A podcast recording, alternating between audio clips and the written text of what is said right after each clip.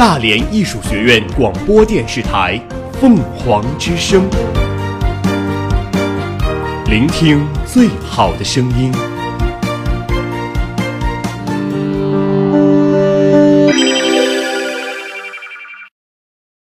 今日天气，今天。大连多云转晴，今天下午两点达到了全天最高温度二十四摄氏度，最低温度十八摄氏度。今天东南风四至五级。目前本市空气质量指数五十三，评价等级为良好。我们我们一直在行走，我们我们一直在记录，我们用简短的语言涵盖大量的新闻资讯。凤凰早新闻，凤凰早新闻，感受传播的力量。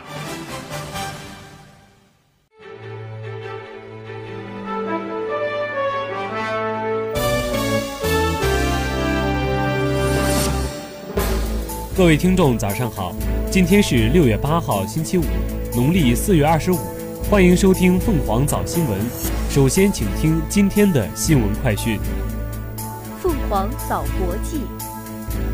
欧盟委员会当地时间六号表示，欧盟将于七月开始对美国产品征收报复性关税。欧盟此举系对美国在六月初宣布对欧盟钢铝产品加收关税决定的回应。近日，共同见证一九三七南京大屠杀史实展在白俄罗斯首都明斯克的伟大卫国战争博物馆正式开展。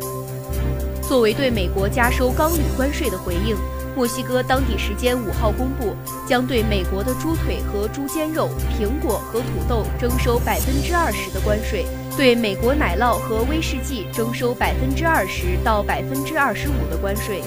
本次展览立足史实，以公正客观的事实向白俄罗斯民众展现历史。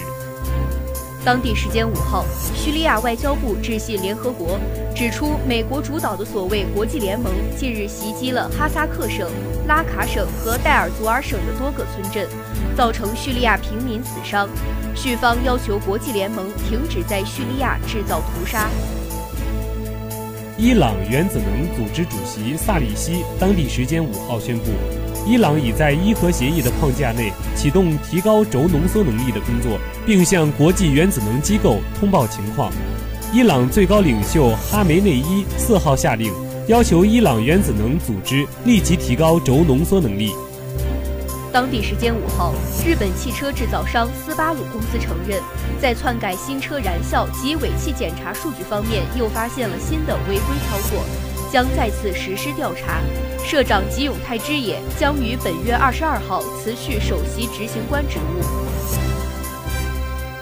针对神户制钢所篡改产品数据问题，日本东京地方检察厅特别搜查部等机构，当地时间五号对神钢下属工厂等展开强制入户调查。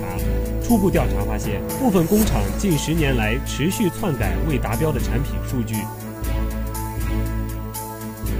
世界银行五号发布了最新一期全球经济展望报告，维持今明两年全球经济增长预期不变，仍然为分别增长百分之三点一和百分之三。报告同时警告，贸易保护主义升级给全球经济带来相当大的下行风险。报告强调了促进竞争力与保持贸易开放的重要性。当地时间五号。中美洲国家危地马拉富埃戈火山再次喷发，喷出大量的火山碎屑流，遇难人数已上升至七十五人，另有约两百人失踪。目前，救援工作正在紧张进行。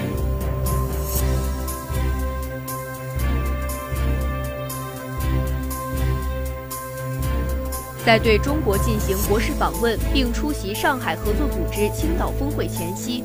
俄罗斯联邦总统普京。五月三十一号，在莫斯科克里姆林宫接受了中央广播电视总台台长盛海雄的独家专访。这将是普京连任总统后首次访华。普京在专访中对俄中关系给予高度评价。他说，俄中两国在国家建设、提高人民生活水平等方面的诸多共识，将两国紧密联系在一起。几天后，普京将出席上合组织青岛峰会。在普京看来，上合组织成员国拥有巨大的资源和发展潜力，将对世界组织产生积极影响。此次访华及参加上合峰会，普京将对习近平主席再次会晤，这是两国元首今年内的第一次会晤。普京在专访中还高度评价习近平主席提出的一带一路倡议，认为这一倡议与俄罗斯建设欧亚经济联盟的努力相吻合，但更具全球性。俄罗斯和中国是邻邦，拥有非常深厚的历史渊源和根基，近几十年来建立了当今世界独一无二的关系。这种关系建立在互利的基础之上，我们的共同点很多。我相信，只要付出努力，就会做出新的成绩。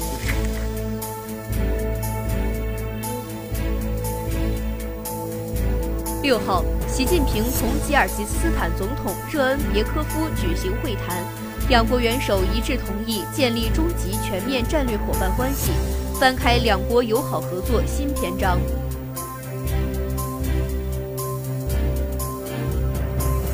美国白宫表示，美国总统特朗普与朝鲜最高领导人金正恩将在新加坡圣淘沙卡佩拉酒店举行会晤。首场会晤定在十二号上午九点。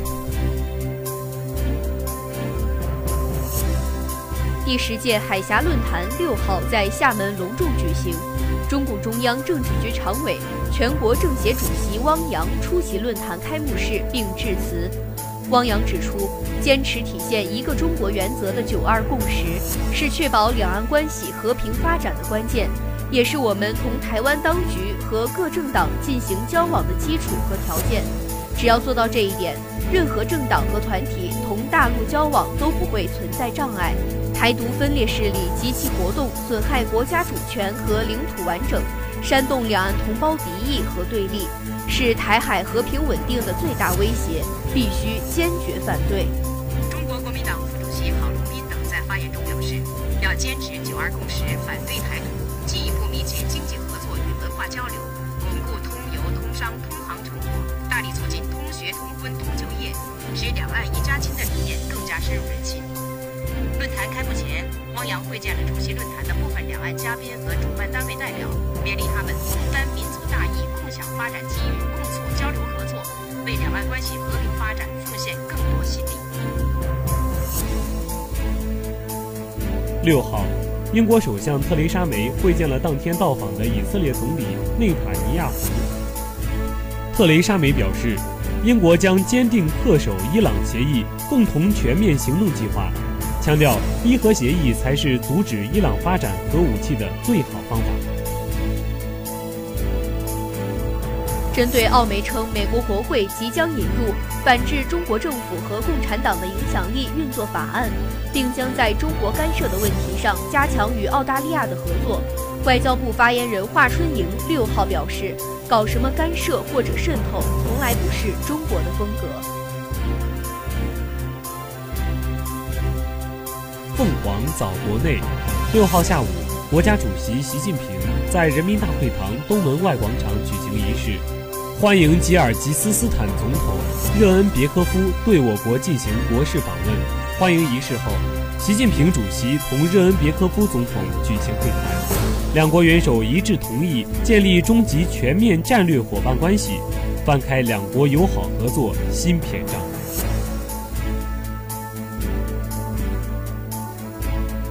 六号。反腐败协调小组国际追逃追赃工作办公室通报尚未归案的部分外逃人员线索，线索共涉及广东省国资委原主任刘富才等五十人，均为尚未归案的涉嫌职务犯罪和经济犯罪的外逃人员。截至二零一八年四月底，我国通过天网行动，先后从九十多个国家和地区追回外逃人员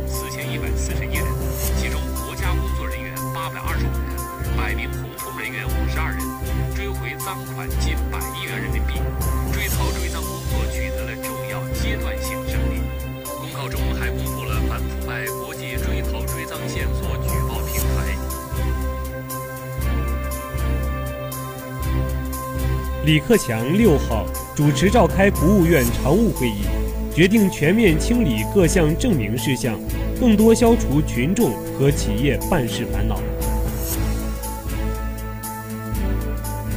财政部等三部门今天联合印发通知，强调要对机构改革涉及部门和单位有关资产进行全面清理，严防国有资产流失，确保按要求完成相关资产管理工作。办公设备、软件等可方便移动的资产原则上，资产随职能和人员走。接受资产要确保不超编、不超标。针对美军轰炸机飞越南沙群岛附近海域，外交部发言人华春莹六号表示，忠告美方停止在南海地区寻衅滋事，因为横行是有风险的，碰瓷也是需要付出代价的。市场监管总局等十一部门发布《二零一八网线行动方案》。将重点打击网络侵权、假冒、刷单、炒信等违法行为。上合组织银联体理事会今天在北京召开会议，决定加强务实合作，为上合组织成员国转变经济增长方式、增加就业、改善民生提供多方位金融支持。银联体还首次扩员，增加巴基斯坦为银行成员行。上海合作组织青岛峰会新闻中心今天正式启用，为境内外媒体注册记者提供服务。新闻中心主场馆可为三千名注册记者提供服务，设置了媒体办公区、专用工作区、采访室、新闻发布厅等十四个功能区。根据运行需要，还设立了二十九个工作小组，为媒体提供采访、交通、通信等全方位保障。从六号到十一号。新闻中心运行期间，每天都将进行非物质文化遗产展演活动，体现浓浓的中国传统文化特色。新闻中心主要特色，第一是节俭，建筑就是原来的建筑，没有新建的建筑；第二是环保，使用的所有材料都是环保材料，而且可以再利用的材料；第三个特色就是创新，呃，使用了高科技的人工智能。人脸识别系统，上合组织峰会是一个国际性的一个大型活动，关于国际政治经济的会有一些信息，所以我希望在这一方面可以做一些新闻。上合组织工商论坛在北京举行，来自俄罗斯、印度等国约三百名代表参会，围绕推动互联互通合作和促进投资贸易便利化等话题。讨论在贸易、物流等领域开拓合作的新机遇。中国铁路总公司消息，二零一八年七月一号起，全国铁路将实行新的列车运行图，十六辆长编组复兴号动车组首次投入运营。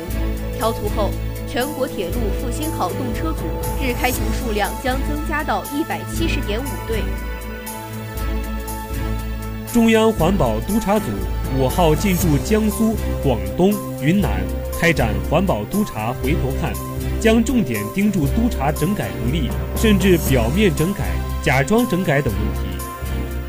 六号，北京市网信办、市工商局针对抖音在搜索搜索引擎投放的广告中出现侮辱英烈内容问题，依法联合约谈查处抖音、搜狗。责令网站立即清除相关违法违约内容，并进行严肃整改。六号下午，新改革的国事访问欢迎仪式首次采用三军仪仗队中增加女兵方针。六号，今年第四号台风艾云尼在广东徐闻登陆，登陆时为热带风暴级别，中心附近最大风力八级。受此影响，海南岛东北部沿岸、雷州半岛东岸七号出现风暴增水。凤凰早民生，六月七号起，一年一度的高考拉开大幕。据教育部发布的消息，今年全国高考报名考生人数达到九百七十五万人，比去年增加三十五万人，是二零一零年以来高考人数最多的一年。值得关注的是。零零后也将步入高考考场，迎来人生首次大考。六号是第二十三个全国爱眼日，今年的主题是科学矫正近视，关注孩子眼健康。目前，我国近视患病人数超过四点五亿人，居世界首位。国家森林防火指挥部六号消息，内蒙古大兴安岭重点国有林管理局汗马自然保护区的森林火灾外线明火已全部扑灭，初判过火面积约五千一百公顷，起火原因为雷击。六月七号消息，拼多多针对《法制晚报》报道的拼多多现违法涉黄涉暴力商品作出回应，针对将紧急排查并启动全面系统清理。关闭涉事店铺，下架违规商品，情节严重的店铺已被列入平台黑名单。针对广东阳江一游客从沙滩扛走维虎鲸一事，广东省渔政总队闸坡大队近日通报称，经鉴定，游客张某扛走的是维虎鲨幼崽，属国家二级保护动物。目前。阳江市公安局海陵分局已对张某涉嫌非法运输珍贵濒临微生动物立案侦查。贵州一老人因鞋底有泥，被公交司机杜某某要求擦干净，老人被迫脱鞋乘车。当地运政部门核查，此事属实，涉事司机已被解聘。六号，最高法网站公布关于审理银行卡民事纠纷案件若干问题的规定征求意见稿，意见稿提出。银行若要求收取年利率百分之三十六的信用卡罚息，人民法院将不予支持。凤凰岛天下。国际足联称，当地时间五号，身在 B 组的亚洲球队伊朗抵达莫斯科弗努科沃机场，成为二零一八世界杯第一支抵达的参赛队。七号。包括细胞治疗、肿瘤靶向治疗和现代生物医药基础研究在内的九个高端产业项目集中落户广州国际生物岛。这批项目总投资超过两百亿元，未来这里将逐渐形成世界级生物医疗科研中心、技术平台和产业化基地。北京时间六月六号晚，二零一八年世界女排联赛中国江门站第二轮的比赛中。中国女排三比零零封俄罗斯，夺下本周首胜，结束两连败。本场比赛，刘晓彤得全场最高十五分，朱婷首发得到十三分。宁波护士郑艳日前遇到一女子溺水，立即跪地施救数分钟，直到膝盖红肿破皮，终于将呼吸心跳骤停的女子从死亡线上拉回。北京时间六月六号。二零一八年国际泳联跳水世界杯第三个比赛日，中国队包揽女子十米跳台比赛的冠亚军。十四岁小将张家齐以四百二十三点三零分夺得冠军，首次夺得世界冠军。任茜以四百零三点八五分获得亚军。马来西亚名将潘德莱拉以三百四十九点一五分获得季军。同日举行的男子三米板预赛中，中国选手谢思怡、曹缘包揽前两名。凤凰早校园，近期，二零一八年大连艺术学院艺术设计专业教学成果展在大连七二九美术馆开展。本次展览共展出艺术设计学专业毕业生的四十二件优秀作品。展览以开发区域文化创意产业为主题，展现出了学院艺术设计学专业学生创作的较高水平和较高的艺术修养。北京时间六月六号。二零一八赛季法网公开赛第十一个比赛日，二十八号种子莎拉波娃零比二惨遭三号种子穆古拉扎横扫无缘四强，后者时隔两年重返法网半决赛。北京时间六月七号凌晨举行的男单四分之一决赛，法网十冠王纳达尔与赛会十一号种子。施瓦茨曼战至第二盘时，两度因雨水被迫中断，最终比赛被迫延期至北京时间六月七号十八点重新开始。北京时间六月五号，国际柔道协会官方宣布，广州将举办二零一八、二零一九、二零二一与二零二二年的世界柔道大师赛。其中，2020年由于恰逢东奥运会，该赛事将停办一届。世界柔道大师赛为邀请赛，仅各量级世界排名前十六的选手具有参赛资格，是继世界柔道锦标赛后提供最高世界排名积分的国际性柔道赛事。北京时间六月七号凌晨，比利时在布鲁塞尔与埃及进行热身赛。第二十七分钟，卢卡库小禁区右侧补射入网，打破僵局。第三十八分钟，卡拉斯科助攻阿尔扎破门，扩大比分。第九十二分钟，费莱尼锦上添花，锁定战局。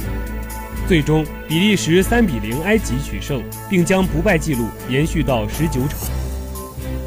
以上就是本期的新闻快讯。主播常金明、王磊，下面您将听到凤凰早新闻热点转评。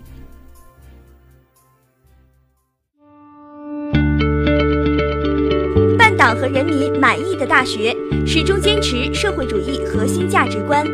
富强、民主、文明、和谐、自由、平等、公正、法治、爱国、敬业、诚信、友善。办党和人民满意的大学，始终坚持社会主义核心价值观：富强、民主、文明、和谐、自由、平等、公正、法治、爱国、敬业、诚信、友善。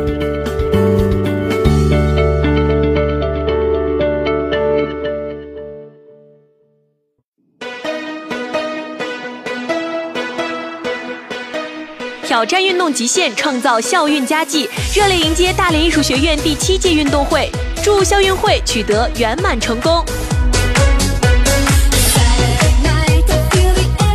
挑战运动极限，创造校运佳绩，热烈迎接大连艺术学院第七届运动会，祝校运会取得圆满成功。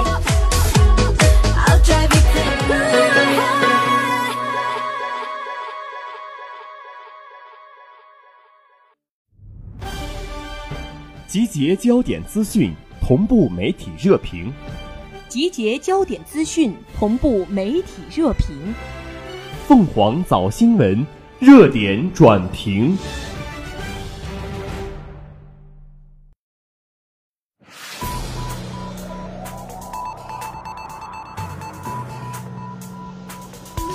各位听众，早上好，欢迎收听今天的热点转评。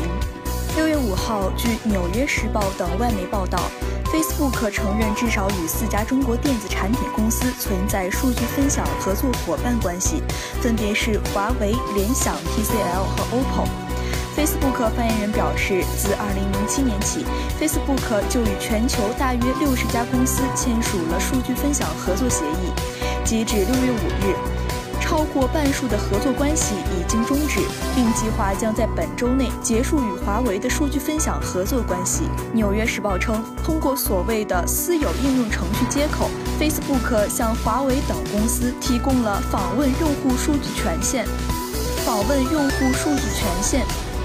，Facebook 产品公司合作副总裁在 Facebook 上发文回应。对于 API 的使用，我们从一开始就严格把关。我们与合作伙伴签署了协议，仅仅是为了将 Facebook 的信息用于重新创建类似 Facebook 的体验，而不是其他目的。基于美国政府长久以来在国家安全领域对于华为的防范，Facebook 的数据泄露与华为的牵扯已经引起了相关部门的注意。美国参议院情报员委员会成员参议员马克沃纳表示，国会对于华为和 Facebook 在数据上的合作是合理的担忧。自从2012年美国参议院情报委员会对发布华为的报告，证明中国政府与华为等手机制造商有数据上的密切联系以来，华为对美的信息安全问题一直受到重视。沃纳称，参议院情报委员会将会对 Facebook 的数据泄露是否流向中国合作方一事做进一步调查。对此，华为在邮件声明中表示，公司过去曾与 Facebook 合作开发更方便用户的 Facebook 服务，但从未收集或储存过 Facebook 的用户数据。网信北京消息，六月六号下午。北京市网信办、市工商办针对对抖音在搜狗搜索引擎投放的广告中出现了侮辱英烈内容的问题，依法联合约谈处查抖音、搜狗，依法联合约谈查处抖音、搜狗，责令网站立即清除相关违法违规内容，并进行严肃整改。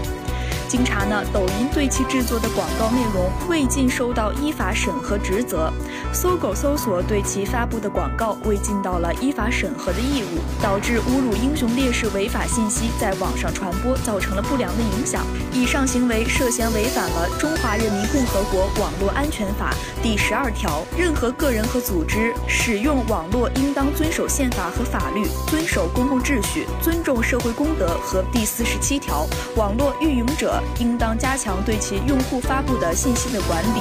发现法律、行政法规严止发布或者传输的信息，应当立即停止传输该信息，采取消除等处置措施，防止信息扩散，保存有关记录，并向有关主管部门报告的规定。涉嫌违反《中华人民共和国英雄烈士保护法》第二十二条，禁止扭曲、丑化、亵渎、否定英雄烈士。否定英雄烈士事迹和精神，英雄烈士的姓名、肖像、名誉受法律保护。任何组织和个人不得将英雄烈士的姓名、肖像用于或者变相用于商标、商业广告，损害英雄烈士的名誉、荣誉的规定。涉嫌违反《中华人民共和国广告法》第九条中明确的广告不得有法律、行政法规规定禁止的其他试行的规定。目前，市网信办、市工商局已经启动行政执法程序，对抖音、搜狗违法违规行为进行立案查处。以上就是凤凰早新闻的全部内容。主播张雨涵，在蜻蜓 FM 上搜索“大连艺术学院凤凰之声”，可同步收听我们的节目。感谢您的收听，我们下期再见。